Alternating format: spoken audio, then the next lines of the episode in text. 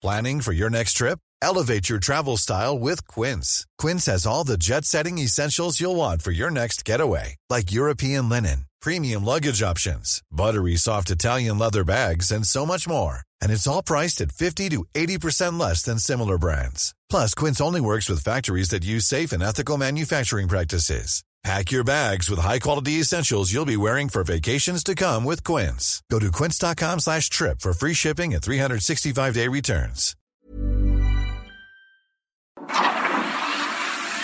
El Heraldo Media Group presenta Periodismo de Emergencia con Arturo Rodríguez, Hiroshi Takahashi, con las reglas del oficio. Comenzamos.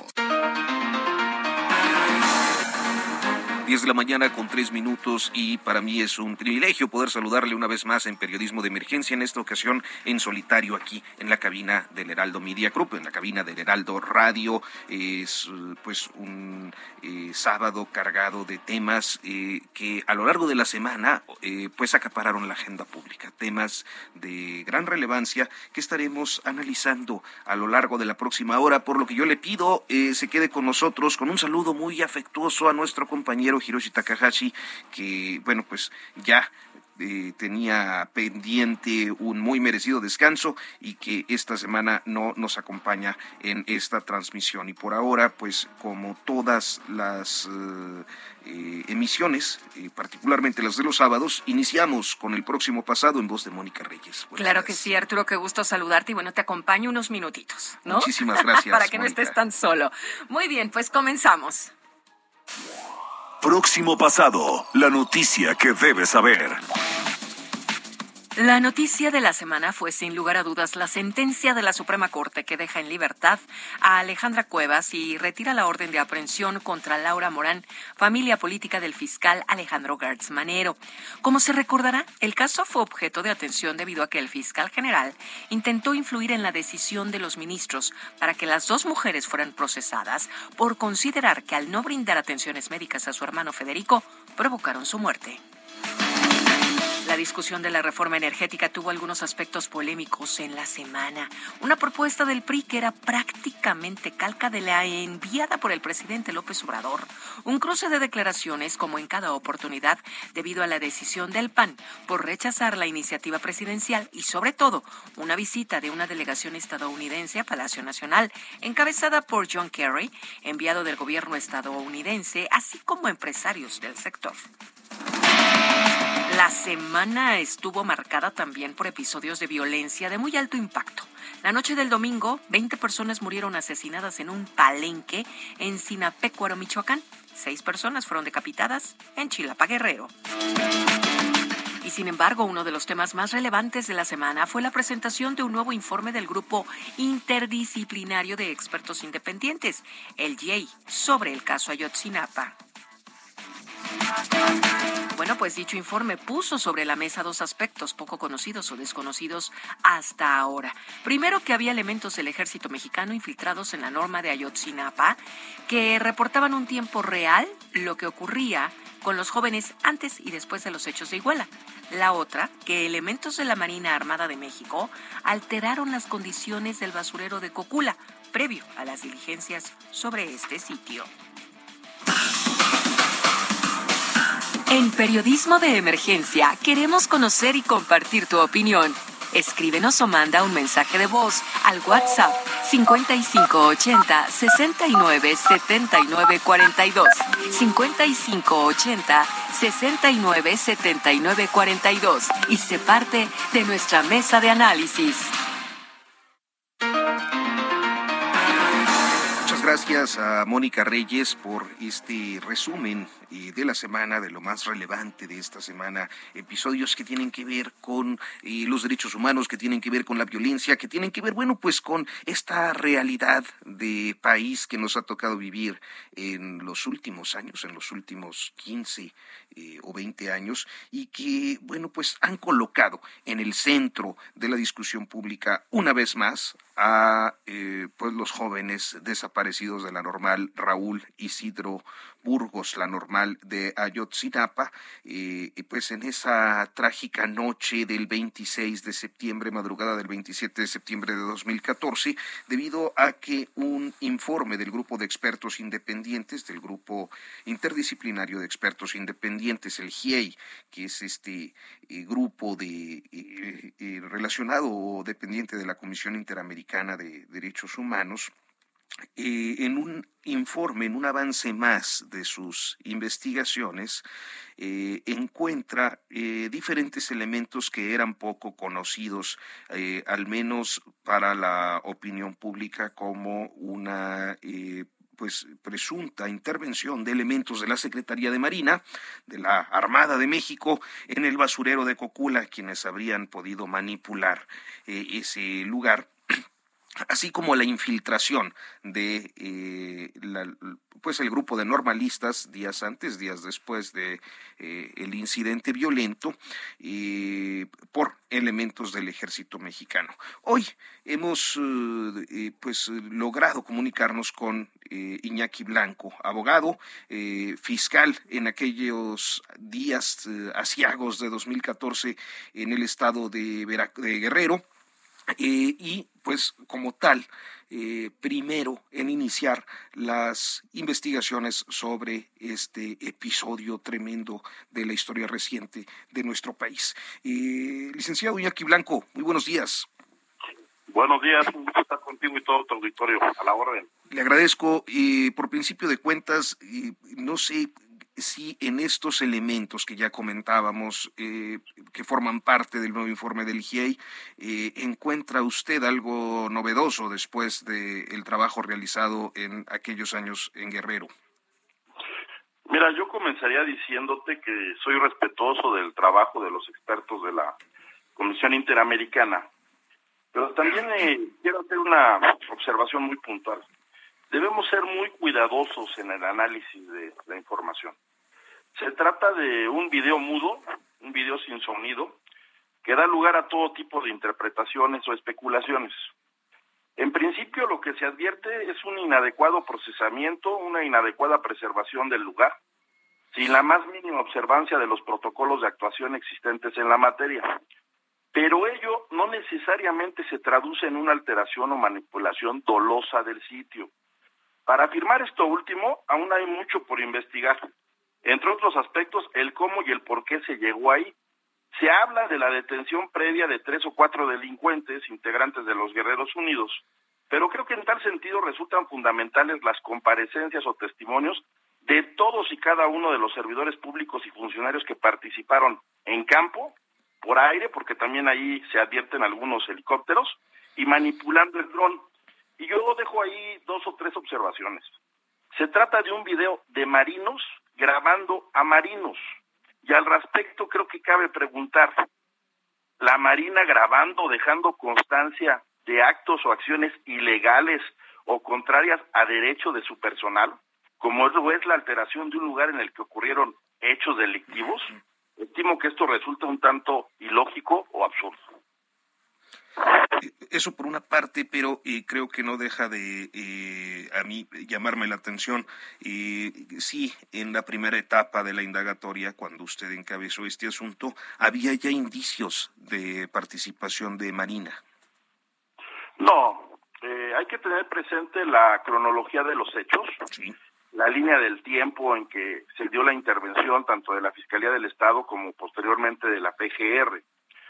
La única ocasión en que la Secretaría de la Marina, personal de, la misma, apoyó en principio a la Fiscalía del Estado fue para preservar, para realizar vigilancia perimetral en torno a las primeras fosas que se encontraron en un lugar denominado Pueblo Viejo, en donde hasta, hasta donde recuerdo eh, se encontraron cerca de 30 osamentas que posteriormente se determinó a quienes correspondían y que no, obviamente, no eran de, los normalistas de Ayotzinapa. Y también por ahí en algún momento también tengo presente que la Marina nos reportó el hallazgo de unas armas en una casa que resultó ser propiedad de un sujeto conocido como Gildardo López Astudillo. uno de los principales perpetradores de la desaparición de los normalistas, que en aquel entonces era el jefe de la plaza, precisamente en Pueblo Viejo, y que era el que encabezaba la célula de los Guerreros Unidos, que a su vez estaba encabezada o dirigida por los hermanos Salgado Casarrubias. Pues bien, y, licenciado Iñaki Blanco, eh, dígame qué eh, perspectivas ve para este asunto eh, en estos momentos después de pues estos informes, los avances que ya el presidente López Obrador ha dado en las mañaneras y algunas otras consideraciones respecto a aquello que fue llamado la verdad histórica de, del asunto. Mira, yo no pretendo polemizar por cuanto al término verdad histórica, pero creo que la autoría material e intelectual de lo ocurrido claramente establecido que radica, que reside en una organización delictiva conocida como los Guerreros Unidos, y que en este sentido existen eh, datos de prueba, evidencias, que permiten soportar parte de ello. Están por ahí unos reveladores chats eh, de Chicago, intervenciones telefónicas de la DEA, en donde se advierte cómo están interactuando en tiempo real integrantes de los Guerreros Unidos. Están unos chats del ejército que se nos dieron a conocer algunos hace algunos meses, aun cuando todavía desconocemos cómo fue que se obtuvieron. Hay periciales debidamente elaboradas y están las primeras diligencias llevadas a cabo por la Fiscalía de Guerrero, que en principio culminaron con la detención de 37 personas y la posterior consignación de 33 las más de, ellas policías municipales de Iguala, todos los cuales a la fecha siguen en la cárcel. Esto es muy importante. Entre ellos José Luis Abarca, el expresidente municipal de Iguala. Todo esto no está afectado de nulidad, así como una serie de testimonios limpios, particularmente los de los hermanos Bernabé y Cruz Otelo Salinas, integrantes de los Guerreros Unidos, que obtuvo la PGR en presencia de integrantes del grupo interdisciplinario de la Comisión Interamericana en presencia de defensores de oficio y un, un testimonio más que obtuvo la Comisión Nacional de los Derechos Humanos, la anterior administración, de un sujeto apodado el pajarraco. Creo que estos son elementos que no deben soslayarse y que deben ser tomados en cuenta para construir una adecuada teoría del caso. O sea, eh, mantiene, digamos, usted esta, este planteamiento sobre el involucramiento del grupo presuntamente llamado Guerreros Unidos, este, y no de eh, pues funcionarios eh, estatales o federales. No, mira, yo creo que a la fecha lo que se investiga, la investigación tiene dos grandes vertientes, por así decirlo. Una, lo que tiene que ver con lo que ocurrió el 26 y 27 de septiembre y una investigación sobre la investigación de esos hechos. Ahí es donde encaja todo lo que tiene que ver con supuestas aparentes irregularidades imputables a servidores públicos de los distintos órdenes de gobierno. A la fecha, debe reconocerse que hubo diligencias que enturbiaron o ensuciaron la indagatoria, documentos o constancias que fueron falsificados, detenciones y retenciones ilegales, irregularidades muy puntuales en las que participó un sujeto apodado el Chereje. Eh, esto tiene que ver con la sustracción irregular del mismo de las instalaciones de la PGR por parte de Tomás Herón, dado que él lo tenía en calidad de guardia y custodia, pero no a disposición. Quien debió autorizar esa sustracción fue el Ministerio Público. Hubo también un inadecuado manejo de distintos lugares de los hechos a los que se acudió con este sujeto apodado el Chereje. No se actuó conforme a protocolos. Eh, hubo inadecuados procesamientos de, de, estos, de estos sitios. También hoy sabemos que hubo actuaciones como es esta de los marinos, que no obra registro de las mismas en la indagatoria. Y lo más grave, están documentadas eh, acciones o actos de, tortura eh, en agravio de varios de los probables responsables, que es lo que por desgracia motivó que por violaciones al debido proceso alcanzaran su libertad. Esto es, no por ser necesariamente inocentes, sino por haber hecho uso de la tortura al obtener sus declaraciones. Licenciado Iñaki Blanco, exfiscal del Estado de Guerrero, muchas gracias por tomarnos la comunicación esta mañana. Siempre a tus órdenes, un gusto estar contigo. Muchas gracias, buen día y... Periodismo de emergencia, con las reglas del oficio.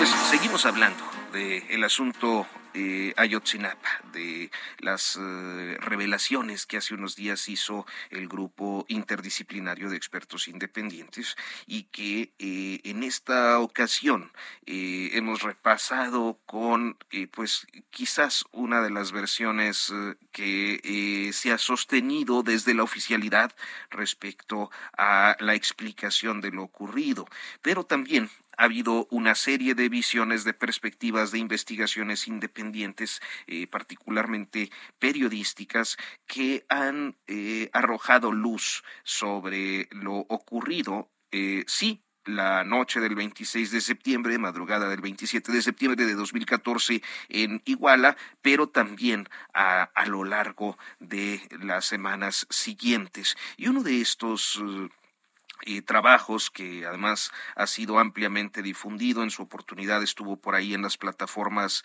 de streaming. Ahorita nos dirá eh, su director si aún continúan. Eh, pero se trata del documental Mirar Morir.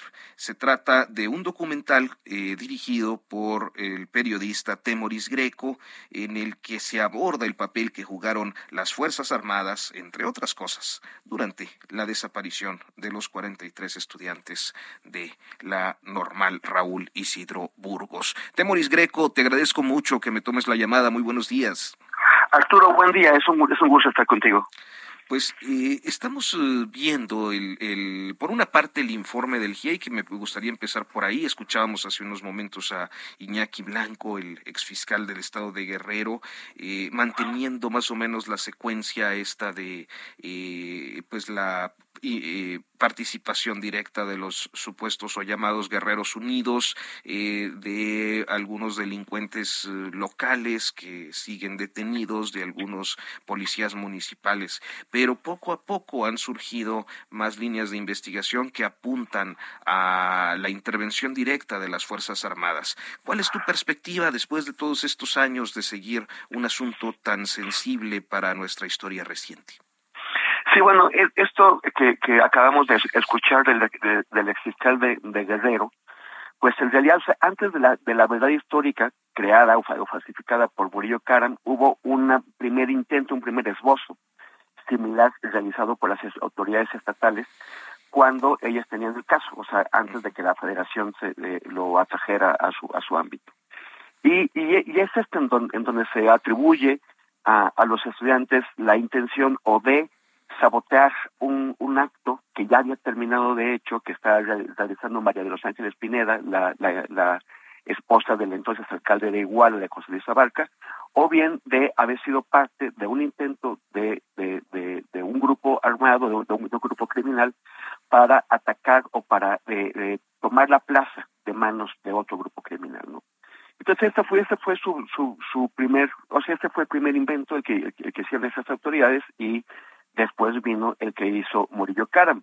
Todo esto fue demolido. Bueno, también ya habíamos visto hace hace poco tiempo el ahora fiscal general Alejandro que es Manero intentó ponerse la, medallita cuando fueron descubiertos o identificados los restos de Cristian Rodríguez Pelumbre, uno de los estudiantes desaparecidos, y él eh, dijo que ya habían demolido la verdad histórica. En, realidad la, la verdad histórica fue demolida el 6 de septiembre de 2015, hace más de seis años, cuando el grupo de expertos, el GIEI, presentó su primer eh, informe y demostró la falsedad del pilar fundamental de la, de la verdad histórica, que es el de la pira fantástica de, de Cocula, del basurero, que ahí habían sido incinerados en, en 15 horas, 43 personas en un espacio a campo abierto, en una, en una situación que es físicamente imposible. No hay manera de incinerar a 43 personas en ese tiempo, en ese lugar, alcanzando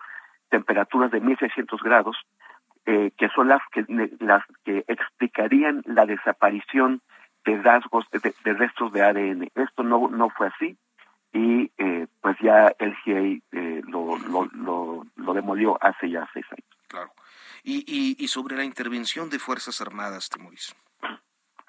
Sí, bueno, sí, siempre, siempre, supimos que siempre supimos que el ejército estuvo ahí, que siguió toda, eh, todos los acontecimientos y, les, y, los estuvo reportando en tiempo real. no solo desde cuando los estudiantes llegaron a Iguala, sino desde horas antes cuando estaban en su escuela, cuando salieron de la, de la escuela, cuando fueron a Chilpancingo, después se movilizaron a diversos puntos de la carretera. Y eh, el, ejército siempre lo supo en tiempo real y esa es una de las, de las cosas graves porque a pesar de que la Secretaría de la Defensa Nacional y, sus diversos mandos, como el entonces comandante del batallón de Iguala, José Rodríguez Pérez, y el de, y el de, de la zona militar de, de Chilpancingo, el general Hernández Saavedra, eh, a pesar de que supieron siempre qué era lo que estaba pasando, que, que civiles mexicanos desarmados estaban siendo agredidos por una combinación de, de, de, de civiles armados y de, y de policías municipales, nunca intervino en defensa de los estudiantes, nunca intervino para al menos detener eh, eh, el proceso de los de los ataques y, y, aclarar las cosas. Y este y no solamente eso, sino que eh, también hubo eh, diversas acciones de unidades militares esa noche, eh, buscando eh, una, una motocicleta, eh, agrediendo a los jóvenes que se habían refugiado en, en una clínica de nombre Cristina, y, eh, y además también parece, esto es una cosa que tiene que ser demostrada, pero parece que intervinieron en la detención de, estudiantes. Hay un testimonio que indica, hay un testimonio de un, de un testigo protegido, que dice que algunos de los estudiantes fueron llevados a las instalaciones del cuartel, del batallón 27, que fueron eh, interrogados ahí y que después fueron eh, entregados a los civiles armados que los llevarían a la, a la desaparición. Esto significa, es, es un comportamiento criminal que, que tiene que demostrarse, pero que, que se sumaría a los demás, que, que lo mínimo que hay ahí es la es la, la, la negligencia en la, en la, intervención a favor de los de los civiles que estaban siendo atacados y, eh, y y, y, su, y su participación como observadores de una enorme operación criminal en la que, eh, pues, por, por, lo menos parece que hay complicidad. Pues Temuris Greco, eh, periodista, un periodista eh, en activo, joven, pero ya legendario en este país. Pues te agradezco mucho, colega, amigo, que me has tomado esta comunicación. Arturo, es un, es un, es un gustazo y un saludo a tu público. Muchísimas gracias. Nos vemos pronto. Sí, señor. Temoris Greco, director de Mirar Morir, el documental. Y, y, bueno, rápidamente le comento, el día de hoy hay en la sección de opinión del Heraldo de México, puede leer mi columna a propósito de la participación de las fuerzas especiales en este asunto. Vamos al corte y volvemos.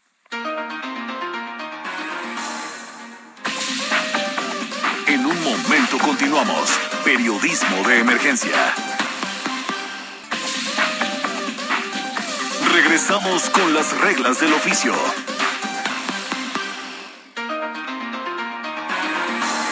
De la mañana en, con 30 minutos y eh, pues rápidamente continuamos con más asuntos. Fíjese que esta, esta semana fue eh, muy llamativo un episodio ocurrido allá en, en la Terminal 3, me parece, del aeropuerto de Cancún.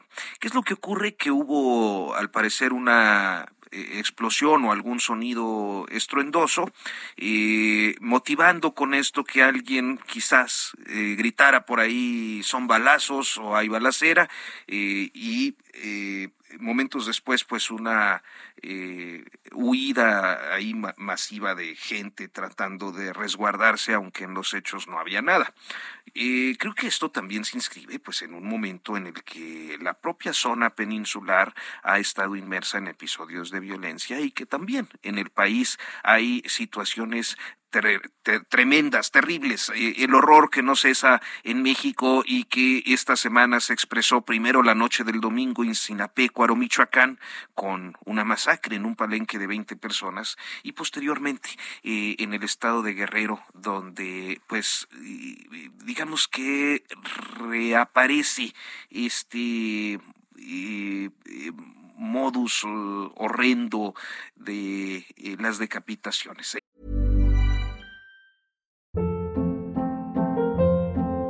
Hold up. What was that? Boring. No flavor. That was as bad as those leftovers you ate all week. Kiki Palmer here, and it's time to say hello to something fresh and guilt-free. Hello Fresh. Jazz up dinner with pecan-crusted chicken or garlic butter shrimp scampi. Now that's music to my mouth. Hello Fresh. Let's get this dinner party started. Discover all the delicious possibilities at hellofresh.com. de capacitaciones en Chilapa. Eh, entonces, este es el contexto. Y bueno, las noticias eh, a diario nos colocan frente a, esta realidad de violencia y de episodios que en algunos eh, territorios del país son particularmente eh, pues llamativos y terribles. esta mañana he querido, y a propósito muy en particular del caso de, eh, Cancún, eh, he querido eh, establecer comunicación con el doctor Manuel González Oscoy, quien es especialista en psicología clínica de la Universidad Nacional Autónoma de México, para hablar de cuáles son las condiciones de pues nuestra sociedad y de su estado en un momento como el que vivimos. Doctor Manuel González, muy buenos días. Gracias por tomarnos la comunicación. Buenos días, al contrario, que es un gusto poder platicar con usted y bueno, con todos los que nos están escuchando.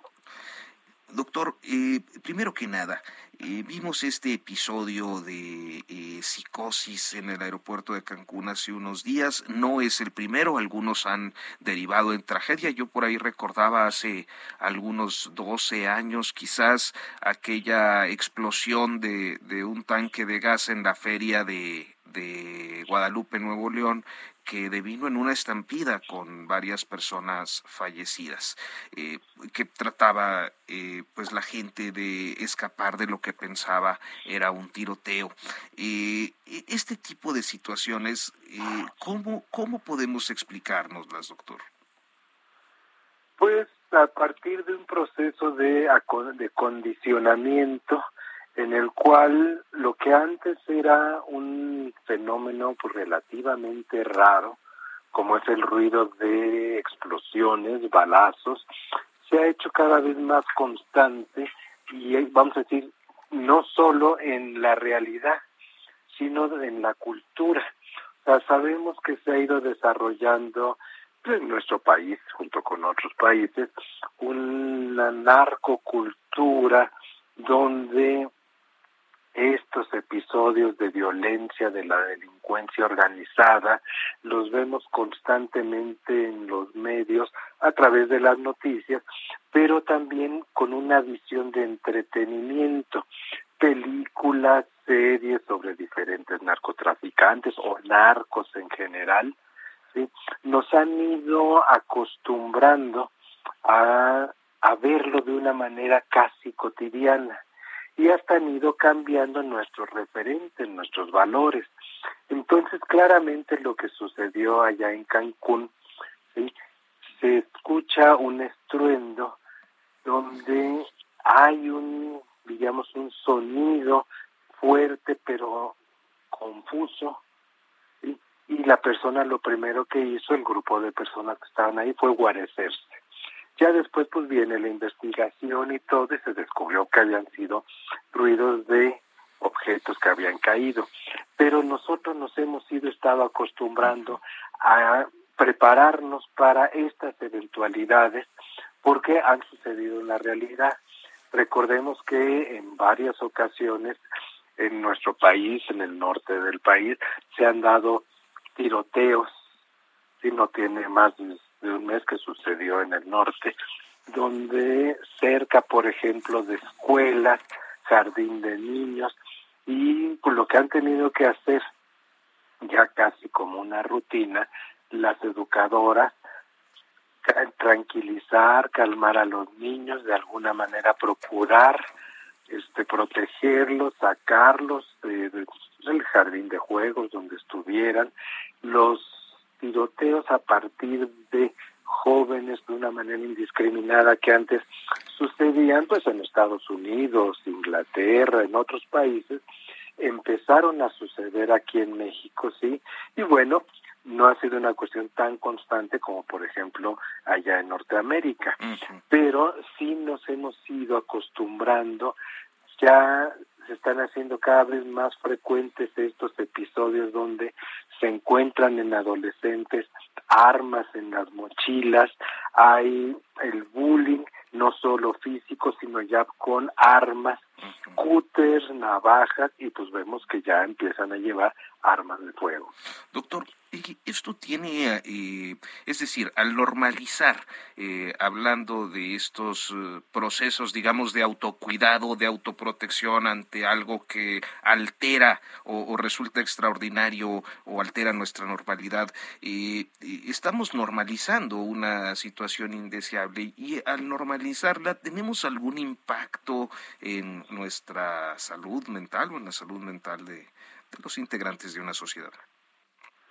Sí, nos estamos acostumbrando a una incertidumbre, a una inseguridad, hay una carga de miedo latente que ante estos estímulos inesperados, pero que fácilmente podemos categorizar en un posible peligro, viene esta reacción inmediata. Vamos a decir algo. Es frecuente, por ejemplo, en zonas populares de nuestro país haya festejos con pirotecnia, con cohetes, ¿sí? Y pues nos habíamos acostumbrado a esos sonidos. Son sonidos muy parecidos a los de las armas de fuego, pero como esos eran escasos, ¿sí? no sabíamos distinguirlos. Ahora es muy común, ya aún en ámbitos urbanos, en grandes ciudades, que se escuchen los dos tipos de sonidos y aprendimos a distinguirlos, a diferenciarlos. Sabemos que hay un riesgo mucho más marcado en el arma de fuego y hemos ido estableciendo cuestiones de precaución, vamos a tirarnos al suelo, vamos a refugiarnos en la casa, no hay que meternos, cosas que, pues les digo, hemos visto que ya se han ido dando de una manera cada vez más frecuente. Entonces, por un lado, dado este clima de inseguridad social que sí ha ido aumentando a lo largo de los años, pues es una forma de promover la supervivencia, de asegurarla, ¿no? Sin embargo, no es lo ideal y sabemos que vivimos sin tener que sufrir esta inseguridad, esta incertidumbre muchos años. Pues doctor Manuel González Oscoy, especialista en psicología clínica de la Universidad Nacional Autónoma de México, le agradezco mucho que nos haya tomado la llamada y pues nos haya explicado estos aspectos. Muy buenos días. Pues, eh, buenos días, es un gusto haber platicado con ustedes. Hasta pronto. Periodismo de emergencia, con las reglas del oficio. Entre los temas que eh, a lo largo de las últimas dos semanas han ocupado ciertos espacios de la discusión pública está el de eh, pues un grupo de artistas y también de defensores de, del medio ambiente que se han estado pronunciando eh, en relación al tramo 5 del tren Maya. ¿Por qué? Pues porque hay una devastación ahí de flora silvestre, de bosque, de selva, pues, que eh, eh, además tiene eh, otras posibilidades de impacto ambiental en el suelo, en el subsuelo. Esta situación fue particularmente polémica esta semana cuando de una manera un tanto cuanto este pues absurda. Algunos diputados de Morena intentaron llevar el asunto de denunciar al grupo de artistas por estar, estar violando la veda electoral, eh, algo que pues de inmediato por eh, absurdo fue desechado por el, el, INE y naturalmente criticado inclusive por gente muy próxima al López Obradorismo. En fin, las polémicas ahí están. Lo de fondo es que hay en la construcción del tren 5, del tramo 5 del tren Maya, un impacto ambiental en la región eh, va a poner en riesgo a eh, la propia obra y eh, naturalmente estamos frente a un exceso del gobierno o no es así y esto forma parte de la agenda opositora como suele justificarse desde el discurso oficial. Hoy hemos eh, logrado comunicarnos con eh, Gema Santana. Ella es directora de la Agenda 2030 y me da muchísimo gusto saludarle esta mañana. Gema, buenos días. Muy buenos días, Arturo. Gracias por la oportunidad. Mire, pues gracias a usted. Primero que nada, me gustaría saber cuál es eh, el, eh, pues el análisis que ustedes han hecho de eh, este tramo en concreto en del, del, tramo 5 del Tren Maya. pues es, es muy desafortunado lo que está sucediendo y no es que el, colectivo de Sélvame del Tren esté en contra del tren. El Sélvame del Tren nace hace un poquito más de un mes cuando se decide cambiar el trazo Cancún-Tulum para construir este proyecto. Eh, se ha cambiado como más de cuatro veces la ruta Cancún-Tulum y eh, pues la última vez iba a ser por las vías de, este, pues de la carretera, ¿no? En donde considerábamos que iba a ser de menor impacto. El tema es que hubo un acuerdo con los hoteleros porque se iban a ver afectados en temas de tránsito con su, con su gente y algunos otros puntos que, que, vieron con gobierno, con un titular de Fonatur, y pues acordaron cambiar la ruta nuevamente y se metieron selva adentro sin ningún estudio ambiental, ni geológico, ni nada. Y aquí el problema, más allá del tema ambiental o la parte de la flora y la fauna, es que o sea, la manifestación que estamos pidiendo, la campaña que salió con emergencia fue porque las autoridades locales, tanto del Estado como de Fonatur, pues no, no, no, no, no se han acercado, más, más bien no han escuchado a los que han pedido que se les escuche a las organizaciones locales, a las comunidades mayas, y por eso se lanza esa campaña. ¿Por qué? Porque justamente este tramo 5, Arturo, es Ahí, por ahí pasa el sistema de ríos subterráneos y cenotes más largo del mundo. Agua dulce, agua virgen que alimenta la flora, la fauna y a los ciudadanos de la península. Entonces está en riesgo el agua. Está en riesgo un momento de que se le ponga cemento y pilote a esa zona. Va a ser una contaminación, un ecocidio sin precedentes. ¿Tenemos eh, certeza sobre las condiciones, digamos, de normatividad ambiental y de legalidad para la realización de este proyecto? ¿Se han realizado los estudios? ¿No se han realizado? Hay también en estos tiempos de, tanta polarización mucha polémica al respecto y esta idea de que quienes cuestionan la mega, el megaproyecto son eh, pues opositores. No, no, nosotros no cuestionamos el tren Maya, de hecho creemos en el desarrollo, creemos en el crecimiento y en la movilidad y que el sureste realmente pues crezca, ¿no? Pero el problema aquí es precisamente lo que dices, que pues no hay ningún estudio ambiental ni geológico, no hay un proyecto ejecutivo, eh, no se conoce realmente pues nada de, de esta información que debería ser pública y lo grave, repito, es que se cambió el trazo de un día para otro y no hay nada. Y el problema es que sí está documentado que son ahora sí que cientos de ríos y cenotes subterráneos en donde el piso de la zona en donde ahorita ya están deforestando, en realidad a veces son capas de menos de un metro. Eh, y abajo hay una cueva y, y, hay un cenote. Entonces el tipo el tipo de suelo también es muy distinto al del todo el país en muchas partes del mundo. Ahí cayó el meteorito, entonces es un piso kárstico este muy muy muy este pedregoso y este muy débil no entonces también es un riesgo para el proyecto eh, dígame, eh, Gema, eh, en este contexto han tenido eh, pues grupos como, como ambientalistas y en este caso Agenda 2030 algún tipo de diálogo, algún tipo de aproximación con las autoridades responsables del desarrollo de este megaproyecto?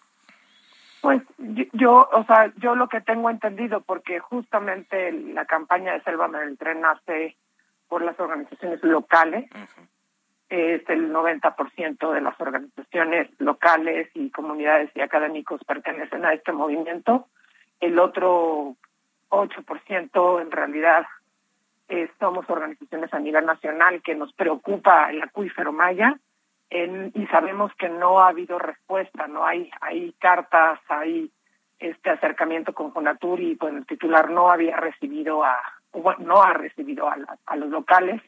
Por eso pues se lanzó esta campaña de desesperación, porque no hay escucha. Y como puedes ver, Arturo, en la campaña, pues la campaña es una campaña, sí, de, artistas, pero que son la mayoría de Quintana Roo, hay muchos de Quintana Roo, y, y están buscando realmente un diálogo y una narrativa de respeto ¿no? para el presidente.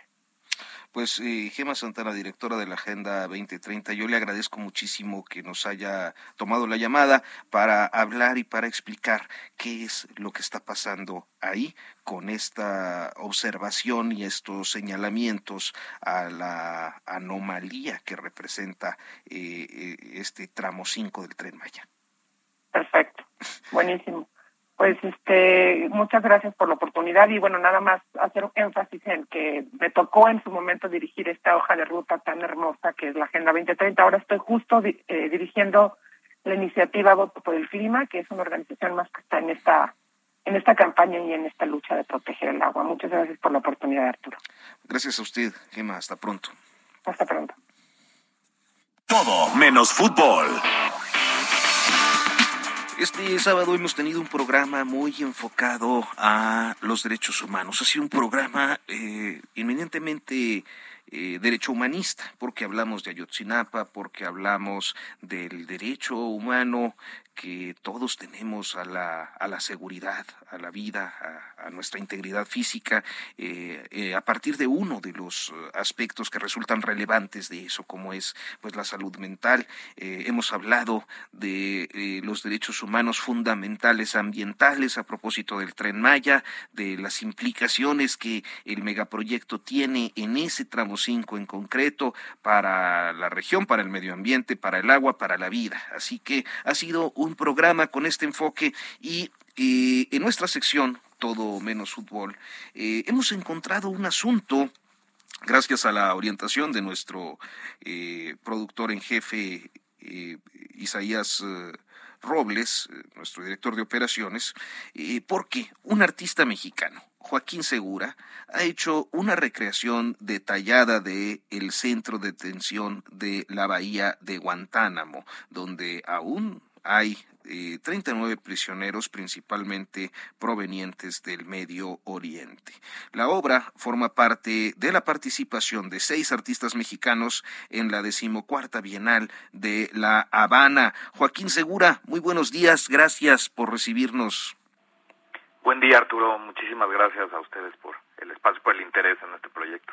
No, pues cómo no, parece un, un proyecto este enorme, Joaquín. ¿Por qué no nos explica un poco de qué va? Como bien mencionabas, forma parte de la representación mexicana de esta catorceava eh, edición de la Bienal de La Habana, eh, que el, título general de esta muestra es Futuro y Contemporaneidad.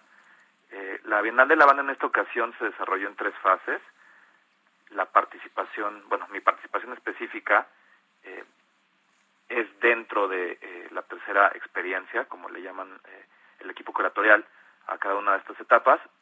una artista mexicana participó previamente en una de las experiencias previas, pero bueno, el, el, grueso de la delegación mexicana participa en esta, en esta, en este momento, en este tercer momento de la Bienal. Como bien dices, yo presento esta instalación de sitio específico en el Centro eh, Cultural Línea 18, ubicado en, en, La Habana, que es una de las sedes principales de esta fase de la de, este evento, que como sabes es uno de los más eh, relevantes para las artes visuales a nivel latinoamericano. El título de la obra es eh, que presento es ¿Qué tipo de primavera es esta?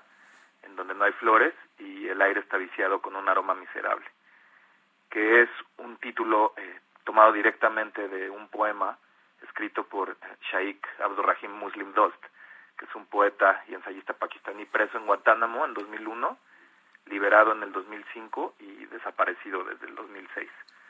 Eh, como de, nuevo bien mencionas, el proyecto se desarrolló específicamente para la Bienal, eh, bajo la curaduría de Lisette Alonso Comte y bajo la dirección de Nelson Ramírez de Arellano, profesionales de las artes eh, cubanos sumamente comprometidos en una edición de la Bienal que también fue muy controversial y muy polémica por el eh, fuerte intento de boicot que se llevó a cabo desde su inicio en noviembre pasado.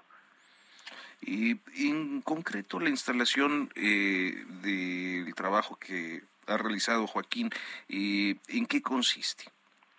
Es una instalación de sitio específico que abre la muestra, es eh, pues el área en el que está instalada es, abarca poco más de 70 metros cuadrados, estamos hablando de aproximadamente 12 metros por 6 metros, es un perímetro eh, de cerca de malla ciclónica o como le dicen los cubanos cerca perle, que en su parte superior eh, tiene alambre púas y tiene lo que nosotros conocemos como concertina o serpentina de navajas, que pues, es este material eh, que seguramente todos los radioescuchas ubicarán.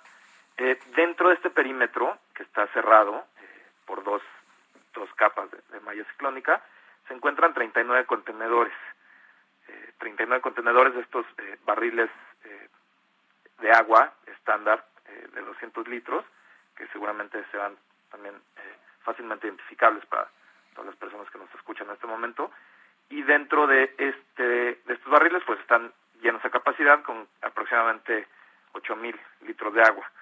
Eh, el número de estos barriles corresponde, como mencionabas al principio de, de nuestra conversación, al número de detenidos que actualmente se encuentran dentro del centro de detención de la bahía de Guantánamo en, en Cuba.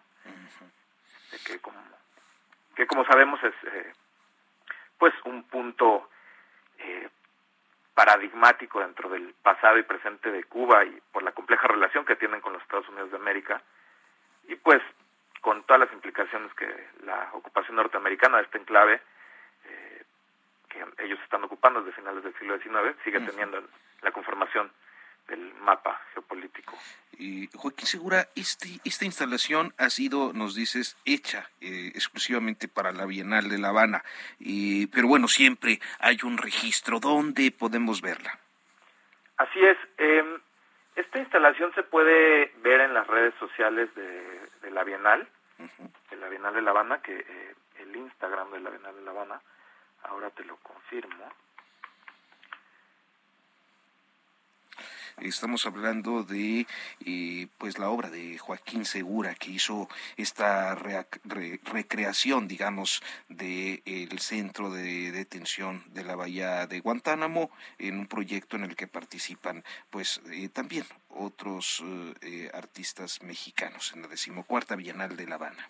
Así es, se puede ver en la red, en, en, el Instagram de la Bienal de La Habana, que el usuario es Bienal de La Habana, o en el usuario de, eh, en, el, en, el, Instagram, en el mío, que el usuario es Joaquín Segura Net, mi nombre con Net después, o en eh, la las redes sociales de la Galería Mexicana que, que, me representa, que es Pecuosco. Pues Joaquín Segura, muchísimas gracias por eh, contarnos, por explicarnos eh, esta instalación. Esperamos pronto tener eh, noticias de, de, tu obra. Hasta pronto. Hasta pronto, Arturo. Muchísimas gracias. Buen día. Y bueno, pues nosotros llegamos al final de, de esta emisión. Eh, el día de mañana, en punto de las 10 de la mañana, periodismo de emergencia una vez más aquí en el 98.5 de FM en las estaciones del Heraldo Radio. Muchas gracias, Héctor Vieira, eh, por la producción y a usted por la atención. Hasta pronto. Esto fue Periodismo de Emergencia.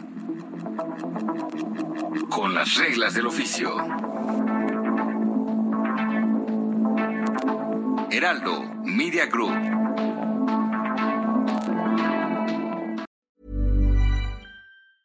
Ever catch yourself eating the same flavorless dinner three days in a row? Dreaming of something better? Well, HelloFresh is your guilt-free dream come true, baby. It's me, Kiki Palmer.